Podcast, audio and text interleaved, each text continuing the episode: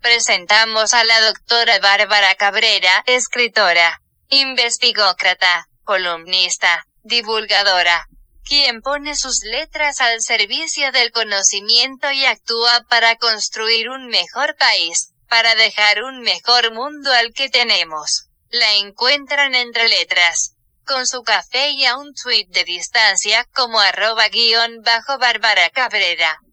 Gargamel y la libertad tuitera. Haiga sido como haiga sido. Expresión de Felipe Calderón durante una entrevista respecto a su controversial triunfo en las elecciones presidenciales 2006-2012. Sean bienvenidos a la séptima época de Nornilandia, la cual doy por inaugurada hablando de un castroso e iracundo personaje. ¿Cómo odio a los pitufos? Los atraparé, los atraparé aunque sea lo último que haga, lo último que haga. Seguramente algunos de ustedes sabrán que esta iracunda aseveración es proferida por Gargamel, ese malvado ogro que despertaba y planeaba su día para lograr un solo objetivo, atrapar a los pitufos.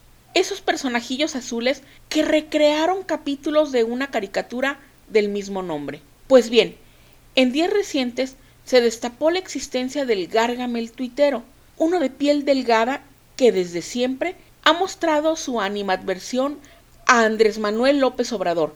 Un personaje que alguna vez estuvo pintado de azul, no por ser pitufo, sino por su pertenencia a un partido político de dicho color.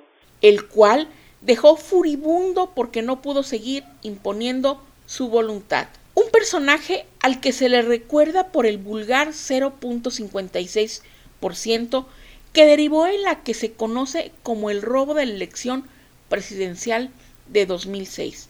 Digamos que ejecutó, y entre comillas sus palabras, un haya sido como haya sido, tomando protesta en una rápida y tensa ceremonia en la Cámara de Diputados, donde él mismo se puso la banda presidencial. Todo ello en medio de la crispación nacional, convirtiéndose así en el espurio.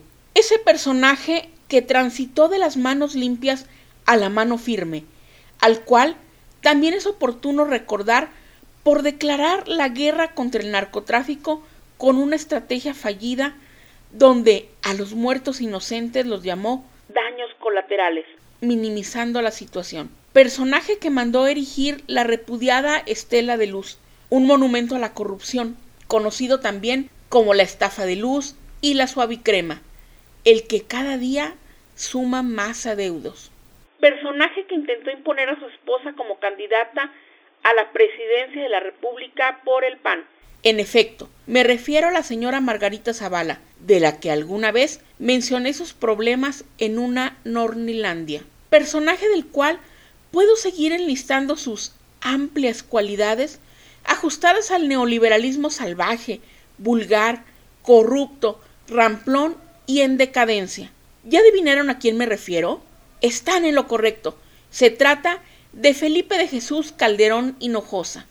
En este orden de ideas, la existencia del Gárgame tuitero, por supuesto, tiene que ver con Calderón, toda vez que de manera intensa, a través de su cuenta en Twitter, la cual, dicho sea de paso, está verificada, se dolió amargamente por la existencia de cuentas parodias, y con el violín de fondo imploró denunciarlas, ya que, según él, enviaban mensajes engañosos y en ocasiones amenazantes.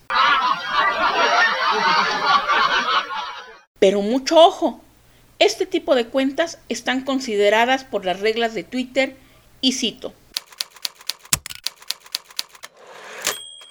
Política relativa a las cuentas de parodias, comentarios y admiradores. En el apartado titulado Nuestros principios, Twitter ofrece a sus usuarios una plataforma que les permite compartir y acceder a una amplia gama de ideas y contenidos, al tiempo que valora y respeta profundamente el derecho de los usuarios a expresarse. En Twitter, los usuarios pueden crear cuentas de parodias, fuentes de noticias, comentarios y admiradores, siempre y cuando respeten los requisitos que se especifican a continuación. Entre los requisitos para las cuentas de parodias, fuentes de noticias, comentarios y admiradores la biografía debe indicar palabras tales como parodia, falso, fan o comentario, entre otras. Retomando el tema, la situación no paró ahí, sino que el aludido personaje fue señalado por amenazar a tuiteros que manejan este tipo de cuentas, sin tener en consideración las reglas del juego. ¿Qué le pasa a Felipe Calderón? ¿Acaso considera que la libertad de expresión debe constituirse e imponerse como su política conservadora le dicta? ¿Por qué le cuesta tanto trabajo entender que Twitter es un espacio de libertades, de la cual, por cierto, se ha servido para sembrar sus granjas de bots y trolls? Al respecto, recuérdese la máxima, no alimenten al troll. La cuestión es dilucidar si el Felipe Calderón de la Palomita Azul lo es, o solo se trata de otro personaje más frustrado por la eminente muerte del neoliberalismo que tantas satisfacciones le dio.